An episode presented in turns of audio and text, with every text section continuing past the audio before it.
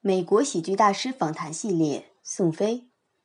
宋飞给喜剧新人的建议，由 Comedy 翻译小组组织翻译，演播木子。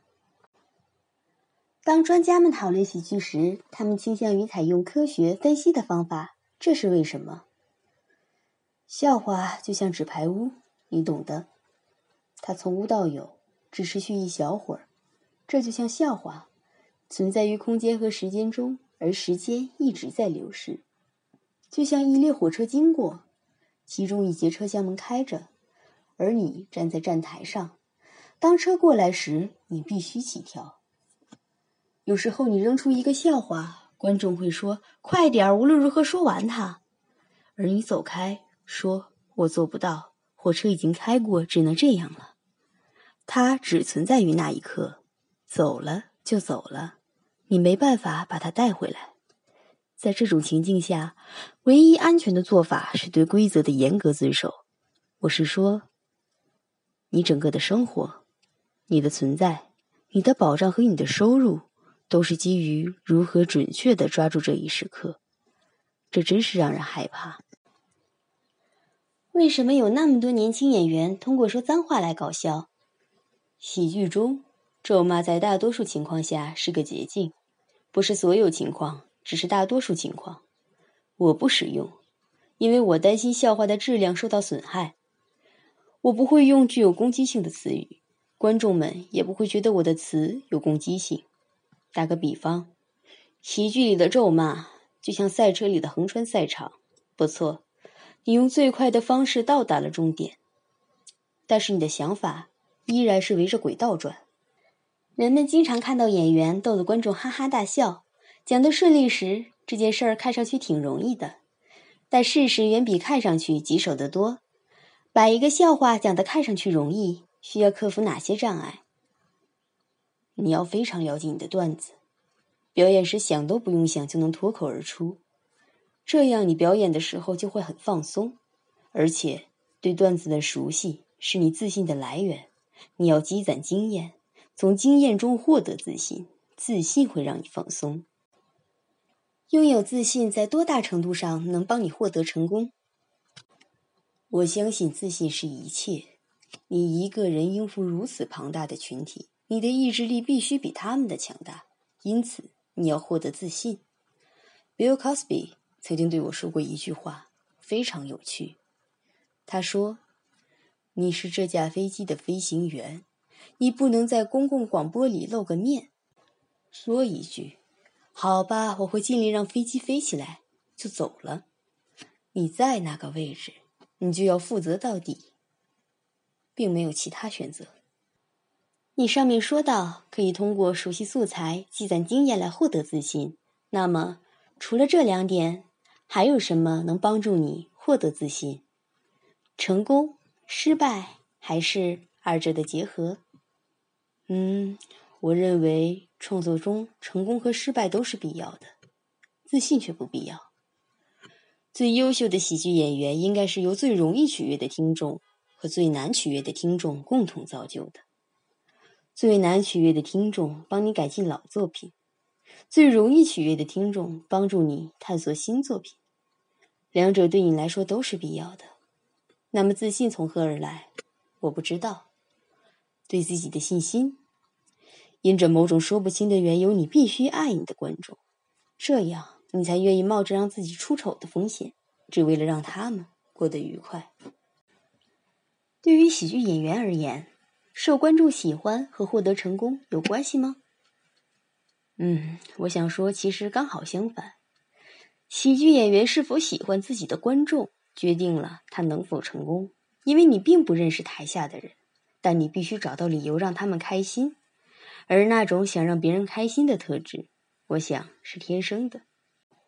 你喜欢学习东方哲学，人物杂志的文章引用过你的话。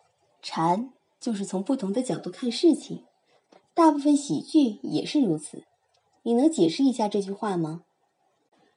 这样吧，我给你看一个禅性小寓言。你知道禅经里的故事都是有关师傅和徒弟的吧？有个徒弟找到一位大师，跟大师说：“我造访各地大师，跟他们学习。每个人都告诉我您是最好的，因此最终我找到了您，想跟您学禅，学那些我需要学习的。大师说：“好吧，那么先喝点茶吧。”他拿出茶杯，往徒弟的杯子里倒茶。茶杯倒满后，茶溢了出来。师傅还在倒。徒弟不解的问：“师傅，你在做什么？茶杯已经满了，还能倒进去吗？”大师说：“这就是你脑子的问题所在。”禅经里很多类似的故事，很有趣，但我只是说，用幽默的方式来看事情，那是很有启发性的。每个人都在谈论时机的重要性，你如何定义时机？你前面谈到了你在大卫深夜秀的表演，你和观众之间的节奏，这跟时机有关系吗？有关系，那是时机的一种。然后还有另一种，就是讲我们前面说的那种类型的笑话时所需要的时机。你要让观众跳过两个悬崖，要控制跳跃的节奏。使之达到最佳状况。不过，大多数的时机节奏感很强。你会发现，很多喜剧演员之前是鼓手，或者说，很多喜剧演员自认为可以胜任鼓手。我常常想，我可以做鼓手。时机就像音乐，一种有特定节奏的音乐。你必须懂音乐。我的意思是，一旦看到观众有所波动。你要抓紧时机，乘上这波动，就像冲浪，让浪带着你走。你一旦建立起观众的节奏，你就把握了他们的时机，也把握了自己的时机，就是这样。然后，你乘着这个节奏一路走下去，直到表演结束。以前，优秀的喜剧演员常常先抛一个笑话，接着来一个更好的，再一个更好的。一个盖过一个，以此来推动整场表演。这种笨拙的技巧还值得借鉴吗？哦，当然值得。尽量一个一个的抛出，然后把它们合在一起，越密集越好。你要尽全力让观众喘不过气来。有时候人们会说：“小子，你让我笑的脸都痛了。”而你要更进一步。好吧，我真想让你笑得尿在裤裆里。笑到炸裂。能给那些有抱负的喜剧演员一些建议吗？好让他们做起来稍微容易一些。哦，做喜剧没有窍门。你知道有些人搞喜剧大会，他们有代理、有经理和节目里来的星探，他们组织了这些研讨会，还有讨论组。我很想去负责这些事儿。我会把代理、经理和星探们撵走。把所有喜剧演员带到一个大房间里，拉一个大条幅，写着“上台去说吧”，然后把每个人送回家。我会这样做。